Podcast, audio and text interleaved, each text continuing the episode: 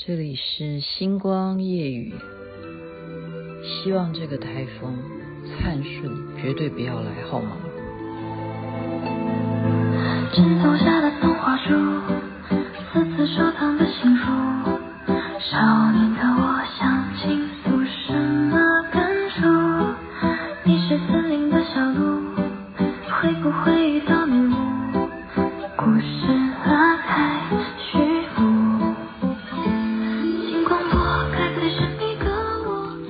觉得这个旋律很熟，因为这是二零二一年抖音最红的歌曲《枕边童话》哈。这里是星光夜雨徐雅琪。我刚刚讲说，希望台风不要来。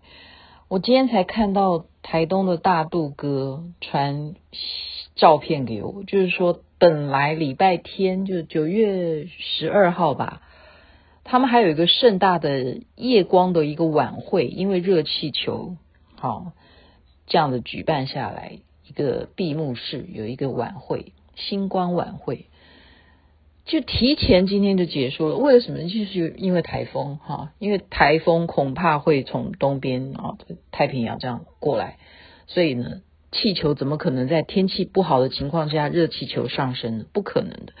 那我上回那已经有多久？多久之前去台东了？我觉得说啊，那如果本来预定要去台东去参加这礼拜六、礼拜天的活动的人，就蛮可惜的。但事实上不是台风啊，现在的问题是，哇，新北的这个。级数又要变成三级吗？就是餐厅又不能开了，我们要去哪里吃饭？这是一个很大的一个问题啊。然后有些人就说，嗯，打完第一剂某一剂之后，你如果没有在一个月打第二剂的话，哦，其实那个效果是有差的啊。反正就是很多很多还是跟疫情有关系的事情，在让我们觉得情绪上面已经要变成。一个叫做什么平淡无奇、麻木不仁的个性嘛，所以刚刚我就看一个教授是心理学专家，嗯，非常特别，我觉得他讲的太好了，叫陈永仪，哈，是是会开 Uber 的这样子的心理学的教授，他讲了一篇演讲，就谈到说我们不能这样压抑，哈，这样压抑对我们身体是不健康的。为什么呢？因为我们都知道喜怒哀乐啊，是我们本身与生俱来的情绪嘛。哈，当然了，你跟喜乐是算一类，哀怒又又可以算，就是说所谓的负面。他现在强调说，人其实不要去太过压抑负面的情绪，那是不好的。他们甚至去做实验，就拿小学生做实验，你看多么奇怪啊！就问小孩子说：“你可不可以？我问你一下哈，你记不记得上一回你生气的时候是什么？”然后所有的小朋友接受调查都说不知道。然后为什么你不知道？他说：“因为生气是不好的事情，所以我们不可以生气。”首先就已经有主观的被教育、被洗脑哈，被这样灌输说不可以这样子，no，不可以哭，要勇敢的面对一切。跌倒了，自己站起来，对不对？你就小时候就是这样被训练，说不可以生气。你遇到的状况，你就是要乖，要 nice，要 peace，哦，不可以发脾气什么的。所以小学生接受这样子的心理学家的测试，完全就是非常讶异。就是我们人类为什么会这样子教育小孩？不不知道是哪一国，不知道是哪一国的实验，应该是西方啊。西方他们这样的教育，或者或者是统。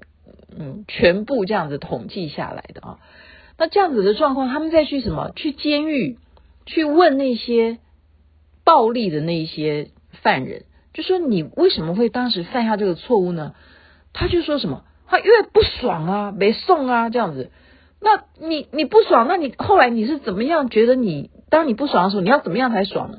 然后那个犯罪的人，那个暴力犯就会说。当然就是把他扁一顿，我就舒服了，呵呵，他才会犯罪啊！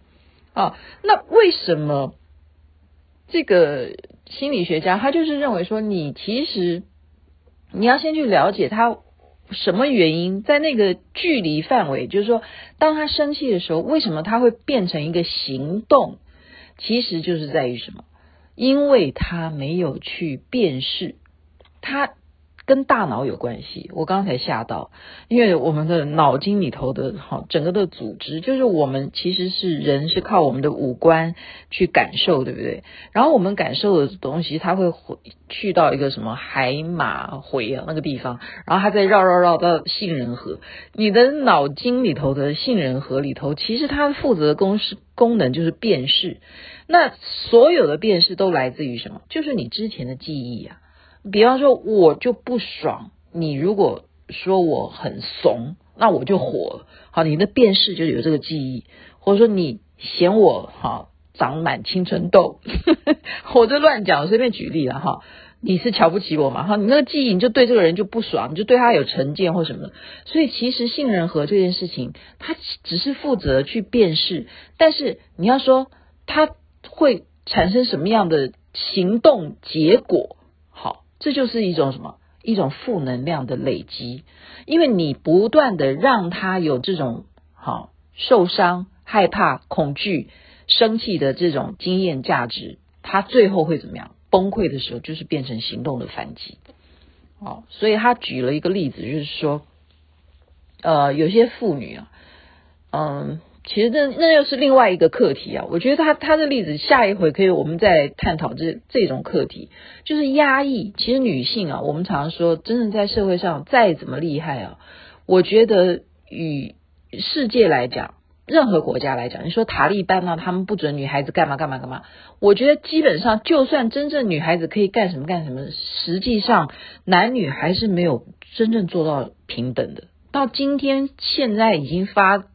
达到文明到这样子，我觉得还是有阶级、有男女分别的，还是重男轻女。女性的压抑是很严重的。就举了一个例子，她讲的就是一直被她老公骂的一个，在工作上面领域是很强的哦，可是回到家就是被她老公生气哈，最后还怎么样？还会生气拿东西丢她或什么的什么？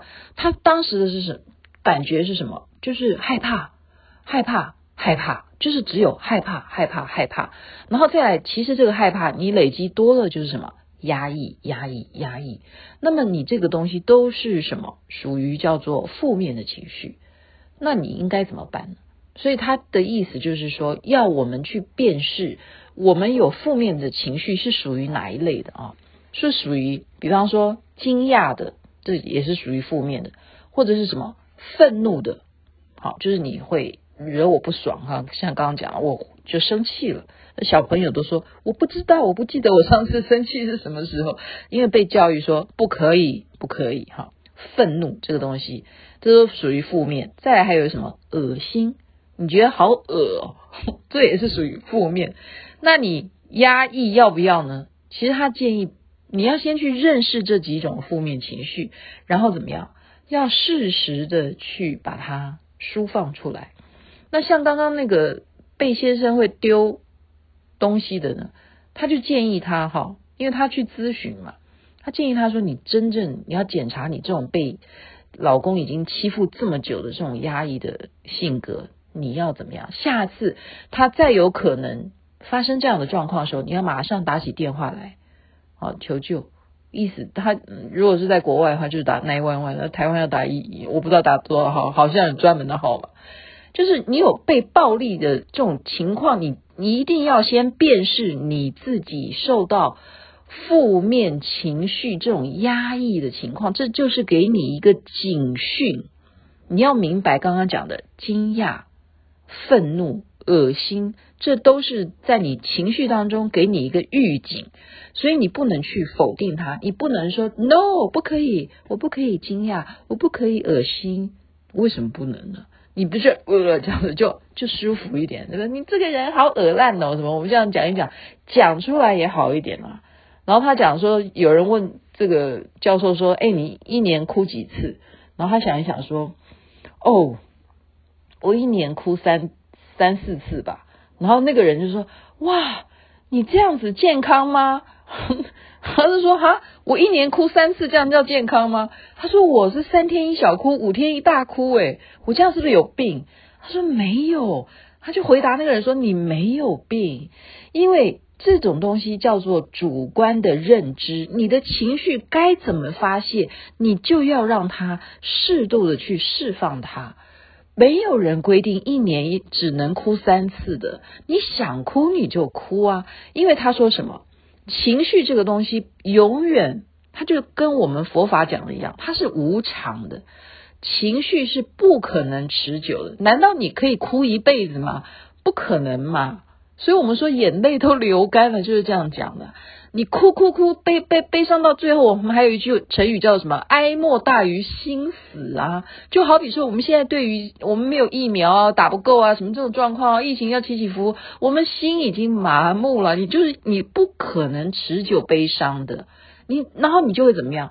你的情绪就会创造出你另外一个反击的力量、反弹的力量，你会怎么样？去创造别的奇迹出来啊！就怎么去站起来，怎么去站起来，哦，所以我我觉得刚刚他讲的这个东西，就是就是让我们正视正视什么，就是我们有负面情绪的时候，你不要认为说你负面情绪不好。然后像我同学都会告诉我说，哦，徐雅琪，你又在讲什么什么的啊？当你讲出来的时候，我们就放心了。我说为什么？他因为讲出来的代表你还是。很 happy 的，因为你讲出来就没事。假如我们发现有几天你都不讲话的话，那我们才真的会担心你是真正可能真的是非常不爽还是怎么样。所以他既然这个教授讲说，你相不相信啊？其实人啊都是人啊。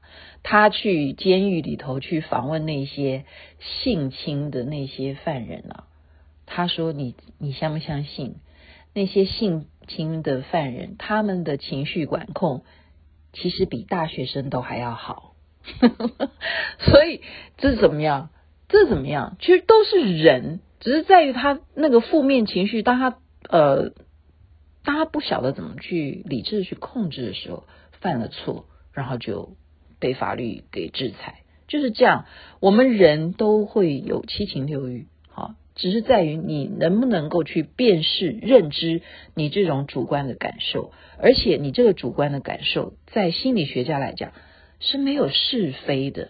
就好比说我好冷哦，然后你可以讲说：“哎，你不可以冷，你可以吗？”那是我的感受，我觉得好冷啊，好冷。整个 冬天在，好，我就怎么想到唱歌？不是啦，哈，就是刚刚看了这个，觉得好有道理。所以呢，在这边鼓励大家，你的喜怒哀乐没有绝对的要去控制它，该要释放的就去释放，然后该看到人家有点脚痒了想要跳舞，像我对不对？自恋，你就让我自恋嘛，你们骂就骂，可是我自恋我爽啊，OK？心理学家的话，有时候嗯是有道理的。好，今天就把这个故事分享给大家，就是。负面情绪有时候不是坏事，而且你只要懂得认知，就可以一切圆满了。祝福大家身体健康，然后台风不要来。我指的是台湾这个灿树，然后再往东走一点，好吗？这边晚安，那边早安，太阳早就出来了。